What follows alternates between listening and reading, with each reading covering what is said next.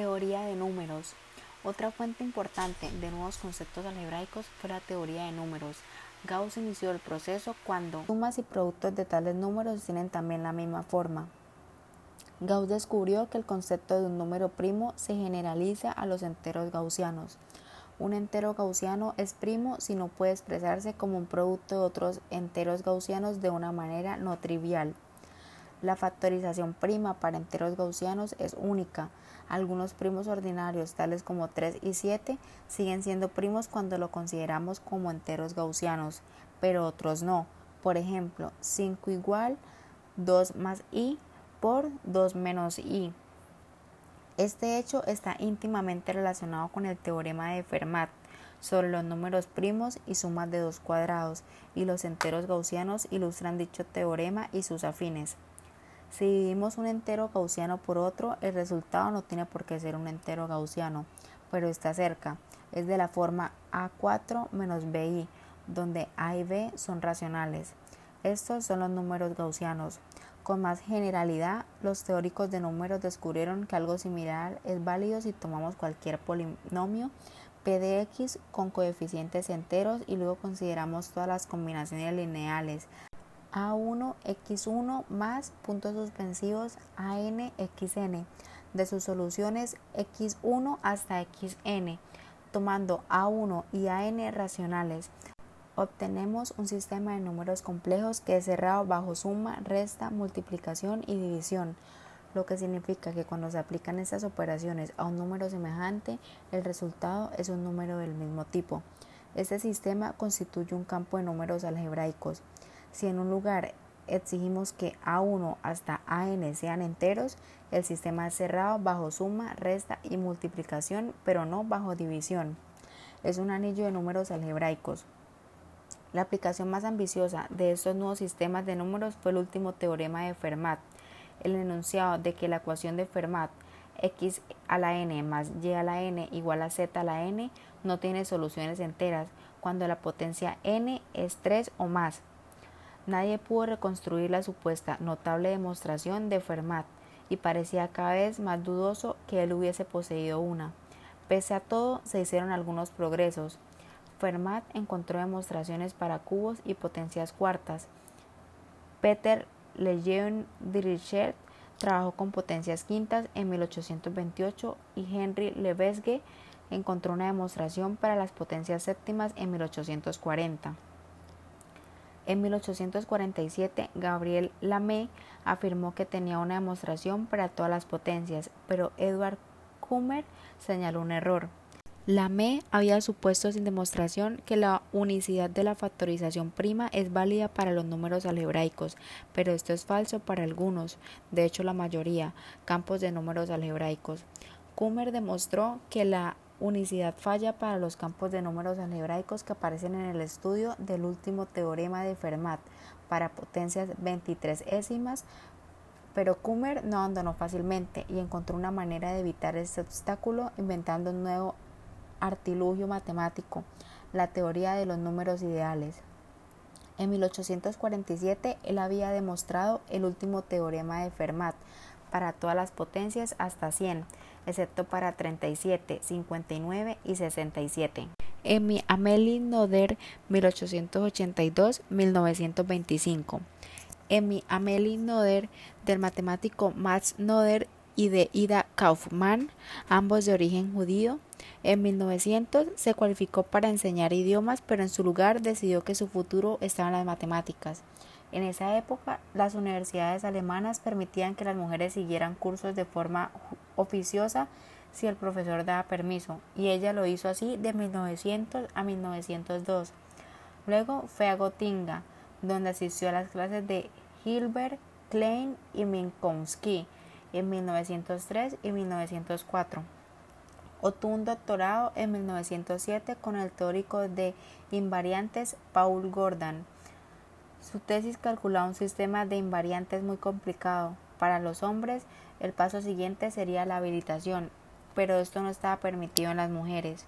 Ella se quedó en casa en Erlangen ayudando a su padre discapacitado, pero continuó su investigación y su reputación creció rápidamente.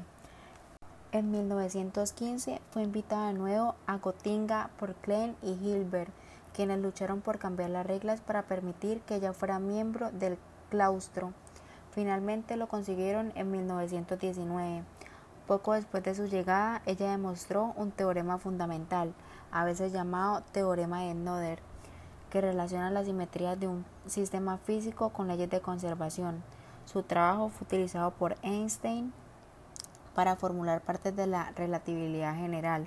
En 1921 escribió un artículo sobre teoría de anillos e ideales, donde adoptaba una visión axiomática abstracta. Este trabajo formó una parte importante del clásico texto Álgebra moderna de Bartel, Lender, van der Warden. Cuando Alemania cayó bajo el régimen nazi, ella fue despedida por ser judía y dejó Alemania para ocupar un puesto en Estados Unidos. Van der Warden decía que para ella las relaciones entre números, funciones y operaciones se hacían transparentes, susceptibles de generación y productivas solo después de que habían sido reducidas a relaciones conceptuales generales. Desarrollando maquinaria extra, Kummer y Dmitry Mirimanov demostraron también dichos casos en 1857. Para los años 80 del siglo XX, métodos similares habían demostrado todos los casos hasta la potencia 150.000, pero el método estaba perdiendo fuerza. Anillos, campos y álgebras. La noción de Kummer de un número ideal era engorrosa y de Deakin la reformuló en términos de ideales, subsistemas especiales de enteros algebraicos, en las manos de la escuela de Hilbert de Gotinga y en particular de Emmy Noether, toda el área fue colocada sobre una base axiomática. Andrew Wiles, 1953.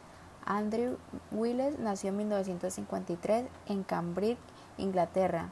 A los 10 años leyó acerca del último teorema de Fermat, y decidió hacerse matemático y demostrarlo para cuando tuvo su doctorado había abandonado esta idea, porque el teorema parecía intratable y trabajó en teoría de números de curvas elípticas, un área en apariencia diferente.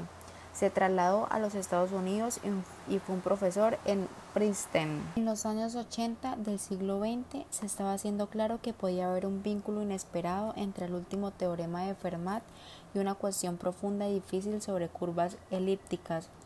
Gerard Frey hizo explícito este vínculo por medio de la denominada conjetura de Taniyama-Shimura. Cuando Wheeler supo de la idea de Frey, dejó cualquier otro trabajo para concentrarse en el último teorema de Fermat. Al cabo de siete años de investigación en solitario se convenció de que había encontrado una demostración basada en un caso concreto de la conjetura de Taniyama-Shimura. Esta demostración resultó tener una laguna, pero Willis y Richard Taylor llenaron la laguna y una demostración completa fue publicada en 1995. Otros matemáticos pronto extendieron las ideas para demostrar la conjetura de Taniyama-Chimura completa, perfeccionando los nuevos métodos. Willis recibió muchos reconocimientos por su demostración, incluido el premio Wolf, en 1998 y dado que superaba ligeramente la edad para una medalla Fields, tradicionalmente limitada a personas de menos de 40 años, le fue concedida una placa de plata especial por la Unión Matemática Internacional. Fue nombrado Caballero de la Orden del Imperio Británico en 2000. Mediante listas de axiomas adecuadas se definieron junto con los grupos otros tres tipos de sistemas algebraicos, anillos, campos y álgebras. En un anillo, las operaciones de suma, resta y multiplicación están definidas y satisfacen todas las leyes habituales del álgebra, excepto la ley conmutativa de la multiplicación. Si esta ley es válida, tenemos un anillo conmutativo. En un campo, las operaciones de suma, resta, multiplicación y división están definidas y satisfacen todas las leyes habituales del álgebra, incluida la ley conmutativa de la multiplicación. Si esta ley falla, tenemos un anillo de división. Un álgebra es como un anillo, pero sus elementos también pueden multiplicarse por varias constantes, los números reales, los números complejos o, en el escenario más general, un campo. Las leyes de la suma son las habituales, pero la multiplicación puede satisfacer una variedad de axiomas diferentes. Si es asociativa, tenemos una álgebra asociativa. Si satisface algunas leyes relacionadas con el conmutador XY, YX es una álgebra de Lie. ¿Para qué le servía el álgebra abstracta?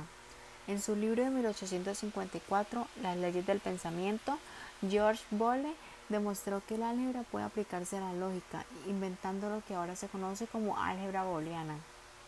Aquí no podemos hacer otra cosa que transmitir un sabor de las ideas de Bole. Los operadores lógicos más importantes son no, y y o.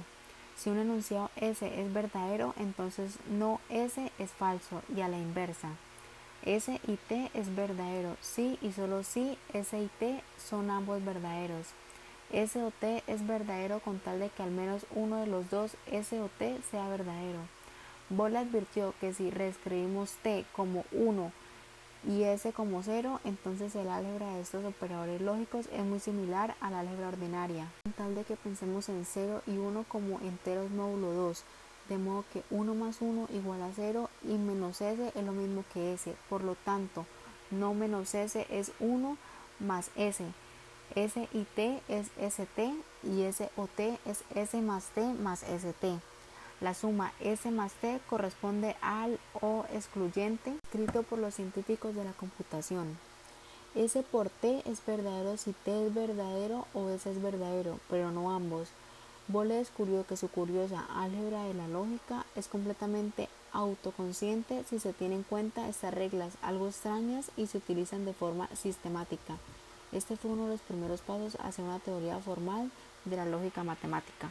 Hay docenas, quizás centenares, de tipos diferentes de estructuras algebraicas, cada una de ellas con su propia lista de axiomas. Algunas han sido inventadas precisamente para explorar las consecuencias de axiomas interesantes, pero la mayoría surgieron porque eran necesarias en algún problema específico. Grupos finitos simples.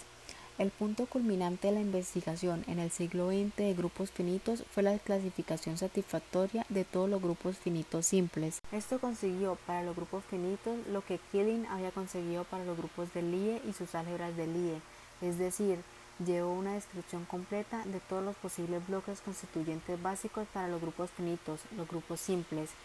Si los grupos son moléculas, los grupos simples son los átomos constituyentes. La clasificación de Killing de los grupos de Lie simples demostró que estos deben pertenecer a una de las cuatro familias infinitas, AN, BN, CN y DN, con exactamente cinco excepciones, G2, F4, E6, E7 y E8. La clasificación final de todos los grupos finitos simples fue obra de muchos matemáticos, demasiados para ser mencionados uno por uno, pero el programa general para resolver ese problema se debía a Daniel la respuesta, publicada en 1888 a 1890, tiene una curiosa similaridad. Hay una lista de familias infinitas y una lista de excepciones, pero ahora hay muchas más familias y las excepciones son 26. Las familias comprenden los grupos alternantes, conocidos para Galois, y un montón de grupos tipo Lie, que son como los grupos de Lie simples pero sobre varios campos finitos y no sobre los números complejos. También hay algunas curiosas variaciones sobre este tema. Las excepciones son 26 grupos individuales, con indicios de algunas pautas comunes pero ninguna estructura unificada. La primera demostración de la clasificación está completa, llegó gracias al trabajo combinado de cientos de matemáticos y su longitud total ocupaba unas 10.000 páginas. Además, algunas partes cruciales de la demostración no fueron publicadas.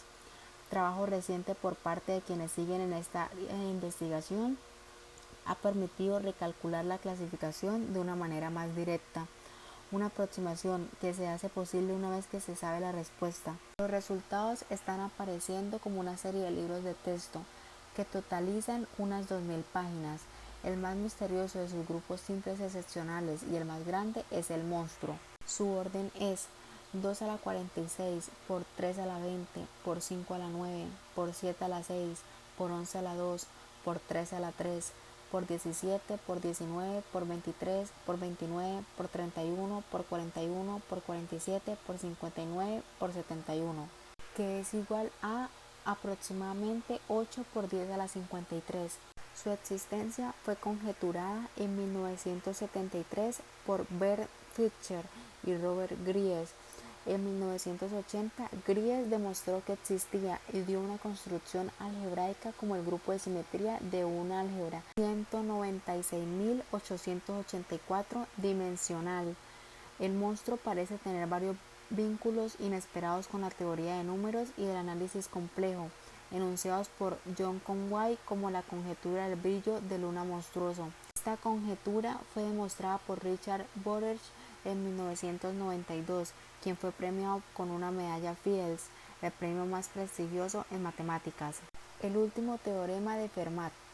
Las aplicaciones de los campos de números algebraicos a la teoría de números se desarrollan en la siguiente mitad del siglo XX y tomaron contacto con muchas otras áreas de las matemáticas, incluida la teoría de Galois y la topología algebraica. La culminación de ese trabajo fue una demostración del último teorema de Fermat unos 350 años después de que fuera enunciado por primera vez. La idea realmente decisiva procedía de una bella área que yace en el corazón del trabajo moderno sobre ecuaciones diofánticas, la teoría de las curvas elípticas.